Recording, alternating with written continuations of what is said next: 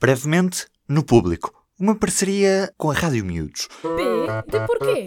As notícias trocadas por miúdos. Olá, público explorador! Bem-vindos ao P de Porquê. Eu sou a Leonor.